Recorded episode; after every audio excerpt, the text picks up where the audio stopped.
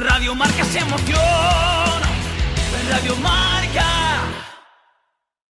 ¡Jurramendi! ¡Jurramendi! ¡Jurramendi! ¿Hasta cuántas veces piensas gritarlo? Hasta las 360, que es el nuevo concepto de Jurramendi Trail, que rodeará el próximo 23 de marzo toda la montaña de Montejurra. ¿Toda, toda? Escoge tu distancia, 12, 26 o 45 kilómetros. Recupera con la comilona popular navarra. Diviértete con las carreras infantiles. Mueve tu cuerpo con nuestro conciertazo y disfruta de Jurramendi. Inscripciones abiertas desde el 12 de diciembre en www.trailmontejurra.com.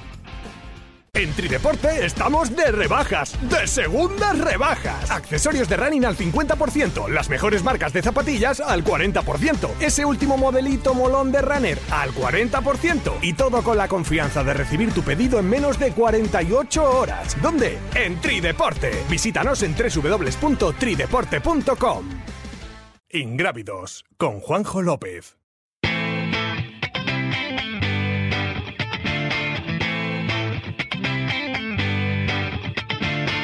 Alone at parties in a deadly silhouette. She loves the cocaine, but cocaine don't love her back. When she's upset, she talks to Maury and takes deep breaths. She's a 90s supermodel.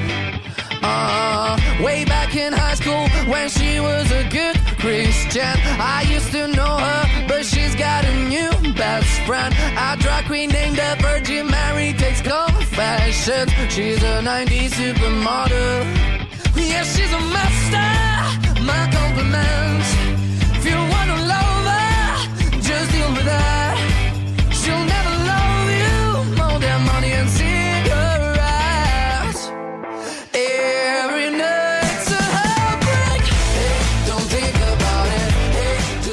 Semana repetimos con Juan Carlos Granado. Aló Granado, ¿qué tal? Muy buenas. Aló Granado. Sí, ¿qué Muy tal? buenas. Eh, Maratón de Sevilla, venga, lo primero que te pregunto. Maratón de Sevilla, eh, bueno, pues casi tres plazas aseguradas para los juegos, lo cual está bien. eh, pues casi como Valencia, vamos, al final se ha repartido las plazas. Así, los dos maratones más importantes de España y de los mejores del mundo en cuanto al circuito, que viene mucha gente de fuera a hacer mínimas y trayas, se reparten muy bien las cosas. Bueno, te quería preguntar, pero yo creo que la semana que viene, si no es la semana que viene, lo plantearemos dentro de 15 días porque ha vuelto a abrir el melón en redes sociales, el Maratón de Sevilla, porque ha publicado en sus redes sociales la entrada de la última corredora. eh, eh, una corredora con poca estilo de, de atleta, eh, diciendo que épico y demás, y enseguida veo muchas críticas, gente a favor y en contra, diciendo que para hacer seis horas y media en un maratón, pues eh, que no estás preparado para hacer un maratón, es obvio. Bueno, eso es en todas las maratones mayoritarias del mundo, vas a ver esas Es una carrera popular, claro, ¿no? Entonces, Sí, bueno. sí. Pero bueno, se volvió a abrir el debate diciendo, si no estás preparado, no vayas a este tipo de pruebas. Había gente diciendo, dice, bueno, ¿quién eres tú para decir quién puede ir o no si sí. realmente está Con la piel fina que tenemos ahora, no se puede decir nada. No te hablo del marrón, pero que sepáis que ese va a ser uno de los marrones que vamos a, o melones que vamos a abrir en breve. Venga, lo Granado, pregunta rápida. Aitor Nieto del, del Team Excusitas te puso la pregunta para ser, ten excusitas me ha gustado mucho. Para ser rápido hay que correr rápido. Es una pregunta que parece tonta, pero que tiene su miga. Me refiero a que si quieres ser un corredor rápido, hacer las carreras mirando el tiempo e intentar batir tus propias marcas, lo que hay que hacer es entrenar a esa velocidad, ¿no? Porque por mucho que hagamos salidas de trail en zonas eh, técnicas y andemos, andemos más, anduvimos, an- sí, andemos, tuvimos más que correr y prioricemos la tecnicidad, si lo que queremos es mejorar las marcas, la única forma es siendo más rápido. Me llevo dando cuenta que muchos corredores de asfalto con un nivel y marcas que ya consideramos de alguien que corre rápido, ejemplo, 37 minutos en 10 kilómetros sin ser élites, cuando vienen al trail y hacen el periodo de adaptación, esa base de velocidad que traen de asfalto les da cierta ventaja frente a otros corredores de un nivel similar que no vienen del asfalto. ¿Es posible que la evolución de esta esté teniendo el trail se deba enfocar a entrenamientos más similares al corredor de asfalto y pensar en mejorar la velocidad, sobre todo en carreras de en torno a las 4 horas o menos? Está bien la Sí pregunta. que me suena, pero bueno, como es una pregunta que nunca huelga responderla, pues vamos a hacerlo. Eh, si quieres ser un completo corredor de trail o de cualquier otra disciplina, tienes que hacer un poco de todo. Hay que hacer cosas largas, hay que hacer cosas técnicas, hay que hacer eh, subidas muy empinadas y subidas más tendidas y bajadas muy técnicas y bajadas muy rápidas o con un desnivel de más de 20%, que también es difícil correr. Hay que hacer de todo, pero si quieres correr rápido, la única forma de ser rápido es hacer un trabajo de intervalado fraccionado a una intensidad su máxima que nunca máxima. Y o tienes unas condiciones innatas mm, por tus por tu musculatura, por tu tipo de fibras rápidas o si no, no vas a conseguir correr rápido nunca, por mucho que hagas trabajo de resistencia. Serás un, corredor de un nivel medio majo porque podrás mejorar tus consumos de oxígeno, tus umbrales y tu economía de carrera, pero nunca vas a poder ir rápido en zonas que se puede correr rápido. Eh, Juan López Tello. ¿Consideras interesante suplementarse con vitamina D y magnesio? Muchas gracias. Uf, te pregunta. Ya, para ti yo. No, no, yo no, yo no me meto nunca en charcos. Hay otros que sí que les gusta meterse en entrenamiento, fuera de mi profesión, pero yo en nutrición no me meto nunca. Vale, pero bueno, pare- parece obvio eh, que la vitamina D y el magnesio, sobre todo el caso del magnesio, os pongo, os invito a lo que dicen Belén Rodríguez o Rafa Ramos cuando han estado aquí, son suplementaciones que sí se utilizan bastante habituales ¿eh? para Sí, bueno, deportistas. pero lo puedes hacer con alimentación natural, no tienes por qué suplementar si comes bien. Vale. Iñaki Oyarzábal Arizmendiarrieta.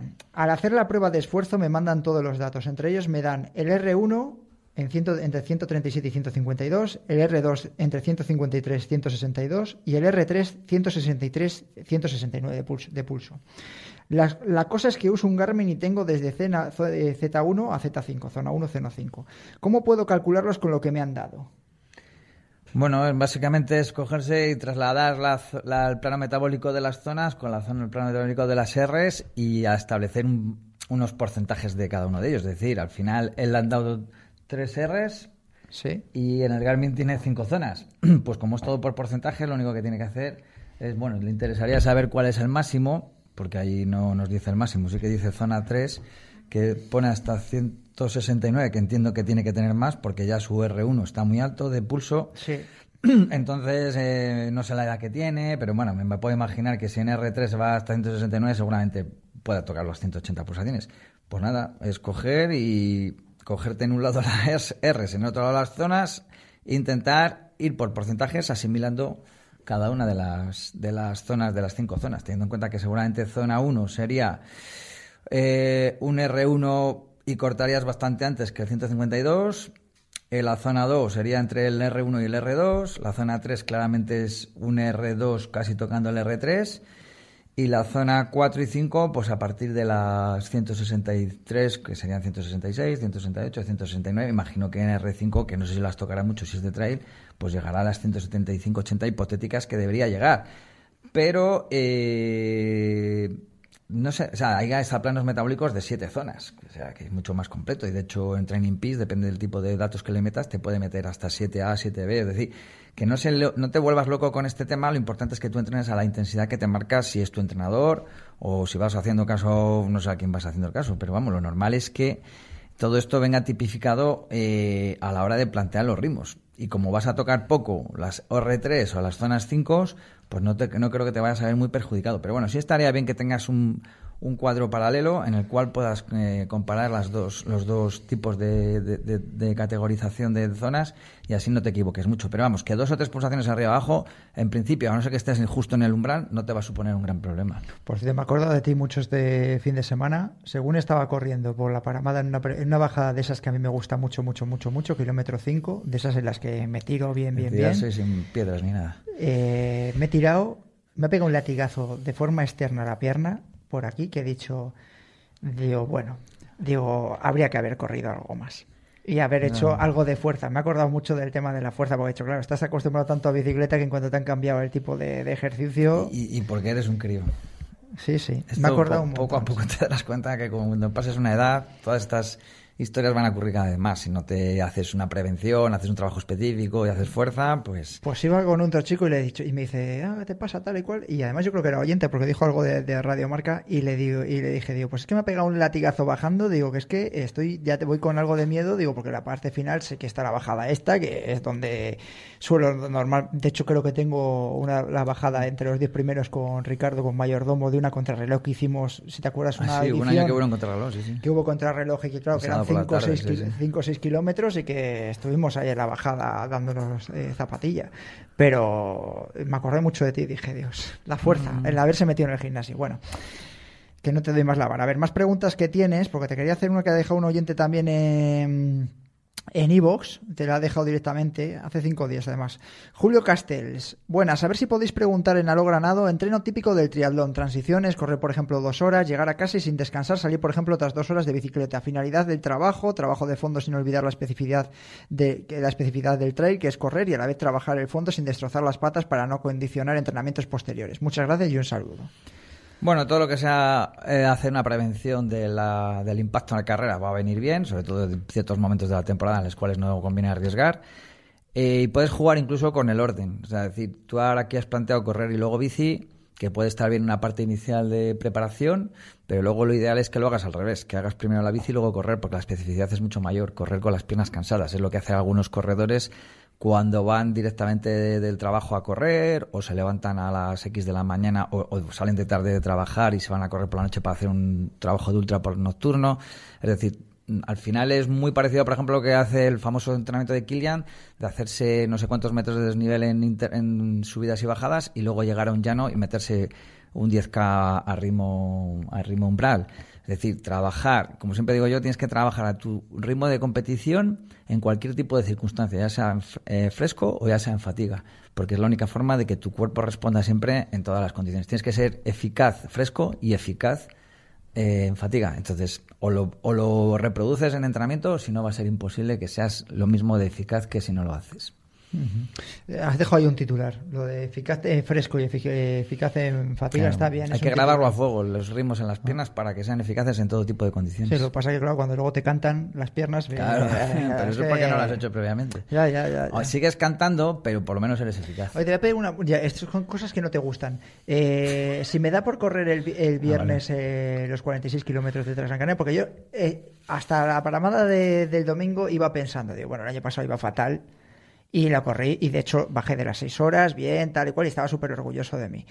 Pero claro, me doy cuenta de que primero ni había pasado lo que yo he pasado los últimos meses eh, y había corrido algo. Esta vez llevo 11 kilómetros de, de paramada. Es decir, ¿cómo? Y eh, ahora va a venir Diego, pero le voy a preguntar a ver si se viene a correr conmigo para que vayamos de, de charleta y de paseo. Pero si no es así, yo siempre te voy a decir que vayas mm, con mucho guardado, o sea, con mucho margen. Más que... o sea, tienes que ir, por, ejemplo, con Diego es un buen margen, ¿no? Porque el ritmo de, para, de, Diego para ti es muy cómodo. Ahora le vacilamos. O sea, yo sí que he hecho cosas sin estar preparado, pero me he ido con gente mucho más lenta que yo y me ha permitido mm, llegar a meta con cierta frescura. O si no haces eso, tendrías que hacerlo de tal manera que vayas de los 46 kilómetros a hacerte varias fases, es decir, Lo que hasta el año pasado. Hasta el 20 tanto, del 20 al 30 y tantos X, y a partir de ahí, si me encuentro si bien, estoy vivo, tiro para adelante. Y si no, sigo guardando, que no pasa nada, que no te estás jugando nada. Entonces, eh, por lo menos llegar a meta con dignidad, no como, no sé si saldrá antes o después, como un cadáver. sí, sí, sí, saldrá después, sí. No, lo hemos entendido tú y yo, sí. Venga, te voy a hacer otra pregunta.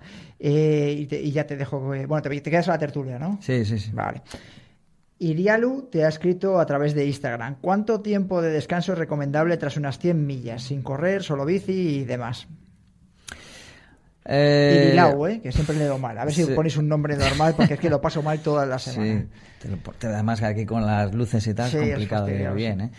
Pues mira, yo lo de la solo bici y demás está bien, por supuesto. Parar es lo, menos recomendable, aunque te hayas metido 100 millas. Siempre hay que hacer algo de trabajo cardiovascular a un nivel muy, muy bajo, por lo menos para que la sangre llegue un poco a todos los territorios y digamos que hagan ese efecto de barrido de todos los productos tóxicos que se te queden en las piernas, incluso en el hígado, en los riñones, en todos los órganos, porque una prueba de esas características te deja mucha mella a nivel orgánico y eso también a colación de que yo siempre recomiendo a los deportistas, cuando antes de afrontar un nuevo plan de entrenamiento, haces una analítica por lo menos para despistar cosas muy básicas como puede ser una deshidratación profunda, como puede ser una ruptura, una radomeliosis bestial y tener ahí pues una cantidad de rupturas musculares que no controlas.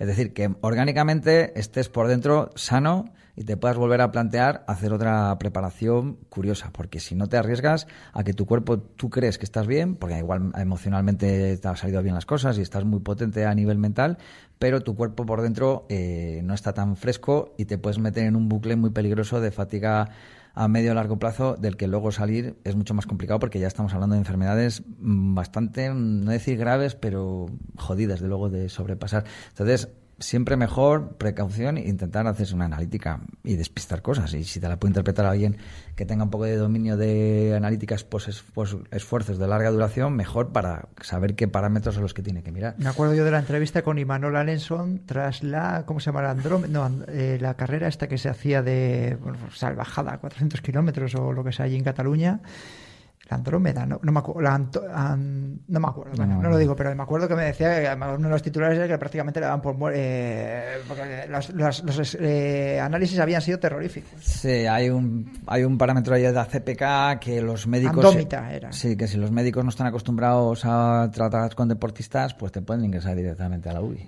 pero ya no ya no deportistas, deportistas de este tipo.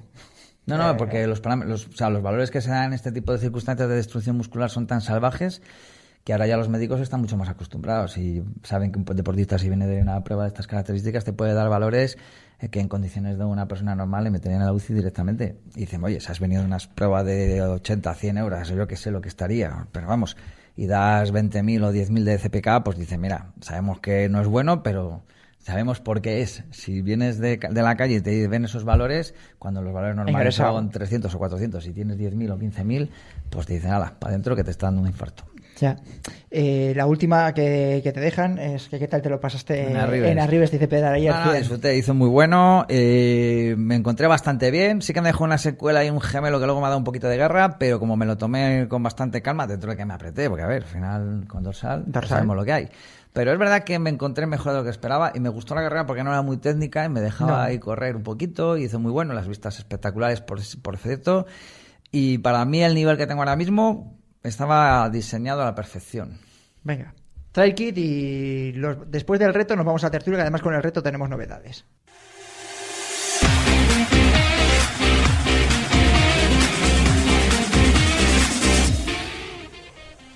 Segunda pista, nuestra carrera secreta puede vivirse con calor, con frío y vivir oscilaciones de más de 20 grados desde la salida hasta la meta.